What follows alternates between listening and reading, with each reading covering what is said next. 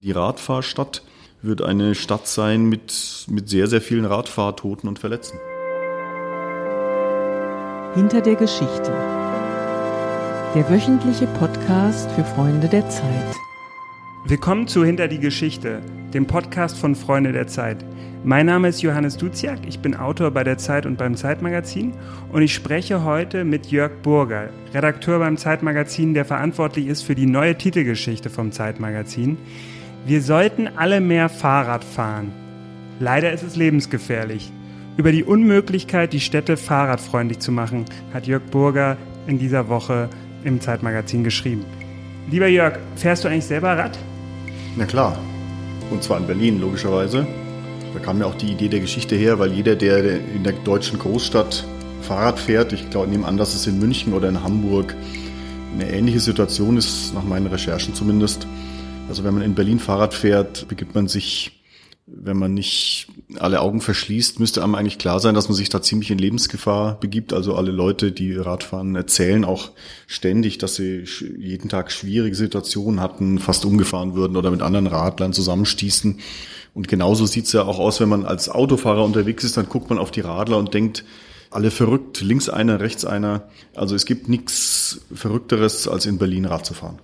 Gibt es irgendwelche einschneidenden Erlebnisse, die du auf dem Rad irgendwie gehabt hast, wo du dachtest, okay, hier läuft was falsch? Nee, das nicht. Ich habe seit zehn Jahren einen Helm und bin vernünftig. Also okay. zum Glück nicht.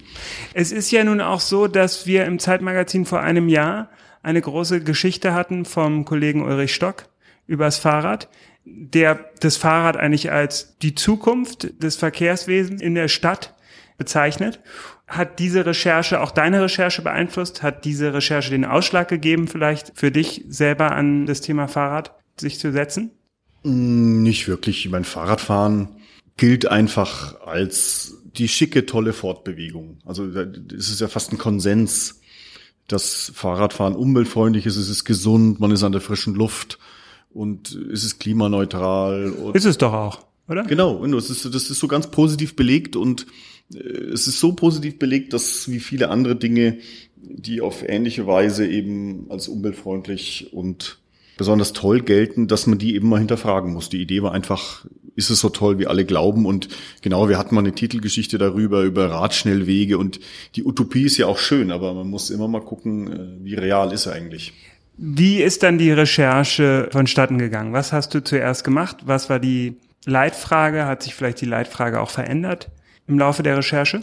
Ja, es, ich habe mit, erstmal mit einem Dutzend Verkehrsforschern telefoniert, die alle diese Meinung hatten und jene Meinung und habe nach Daten gesucht, weil mich ja erstmal interessiert hat, ob äh, Radfahren überhaupt die Lösung für die Verkehrsprobleme der Städte sein kann. Das ist ja die, der Ausgangspunkt von allem. Also äh, praktisch alle Städte wollen ja Radverkehrsstädte werden. Also es gibt die klassischen Radstädte, das sind ja so Münster oder Freiburg, kleine, das weiß jeder, äh, da wird ganz viel Rad gefahren und die Großstädte haben sich praktisch alle dran gehängt. Also München, Hamburg, Berlin wollen ja alle Radfahrstädte werden und die, die Frage, ich wollte eben wissen, wie, wie real ist es und hat die Wissenschaft da irgendeine Antwort drauf?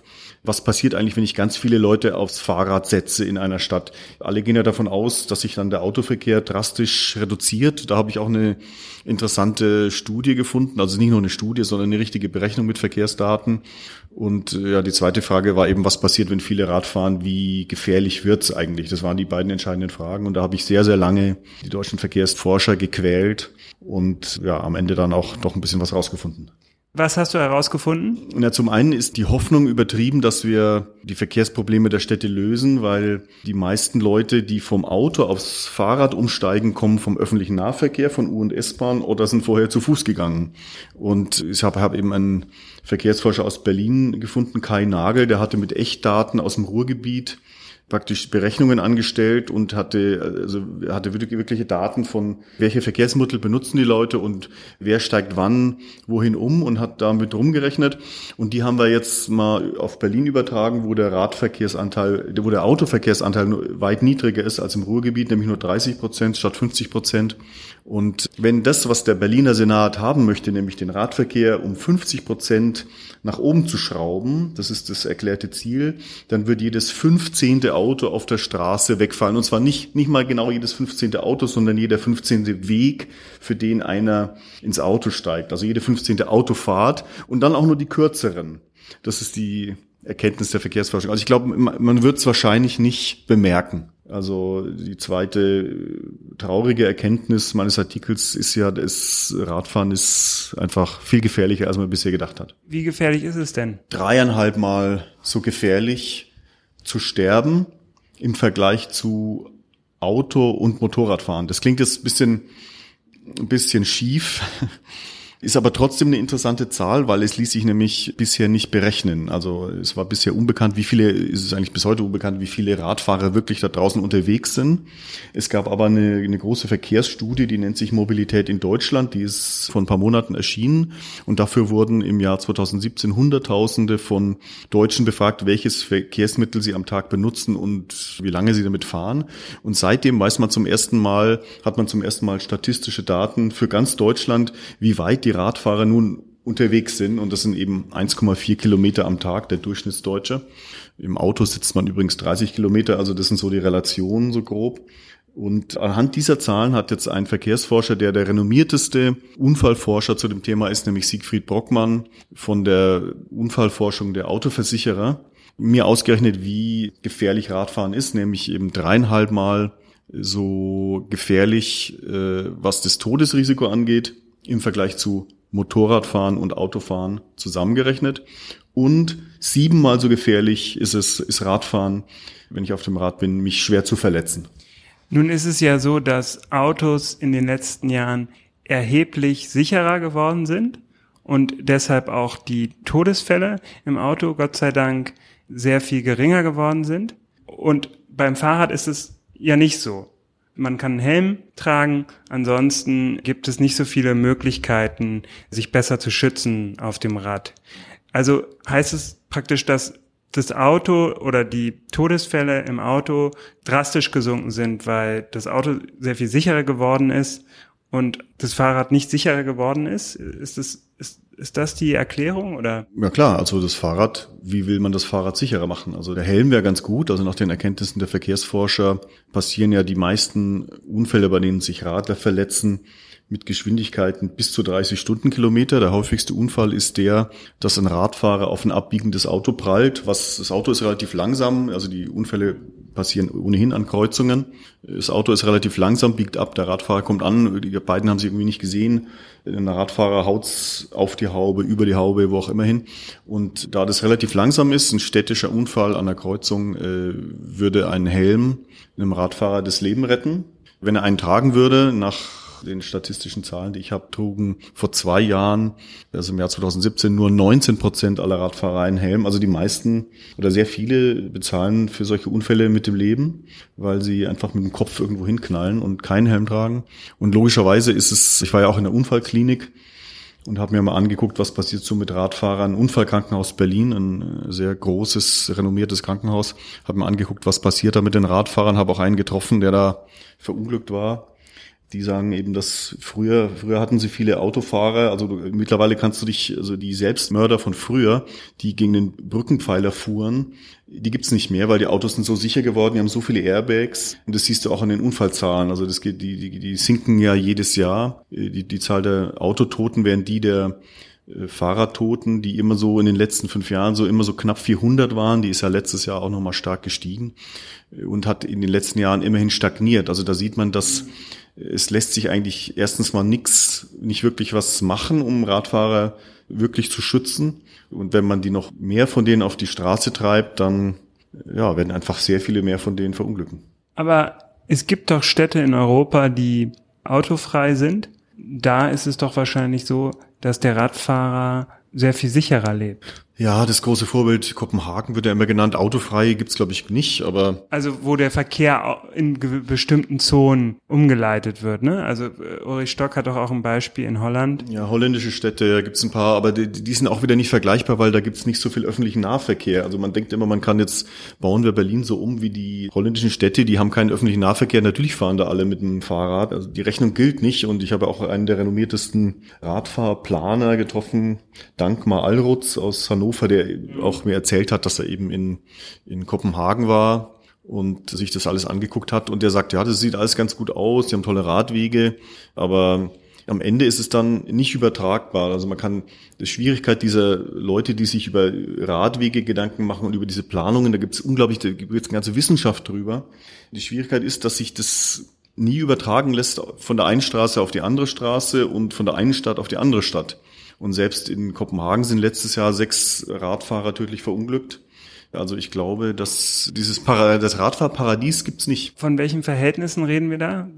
In Kopenhagen fahren eine Million Menschen Rad oder wie? Gut, auch da gibt's wieder diese Zahl, die ich da gesucht habe. Die gefahrenen Kilometer gibt's wieder nicht, die man bräuchte, um das, um dann eine seriöse Statistik auszuberechnen. Aber von der Einwohnerzahl hat, hat ist Kopenhagen doch deutlich kleiner als Berlin und von der Fläche er hat es nur einen Bruchteil, das habe ich, glaube ich, in meinem Artikel geschrieben, ich habe es nicht genau im Kopf, also zu erwarten, dass man jetzt Kopenhagen auf Berlin übertragen könnte. Ich glaube, Berlin ist so zehnmal so groß oder achtmal so groß von der Fläche her, also das funktioniert sowieso nicht. Was hat dich denn bei deiner Recherche am meisten überrascht? Ja gut, das war der, der Besuch im Krankenhaus, also ich wusste einfach noch bisher noch nicht, was ist eigentlich ein Schädel-Hirntrauma und diesen Fall, den ich da gesehen habe, das war ja ein Mann, der ist, es war ein Radler, der mit dem anderen Radler zusammengestoßen ist.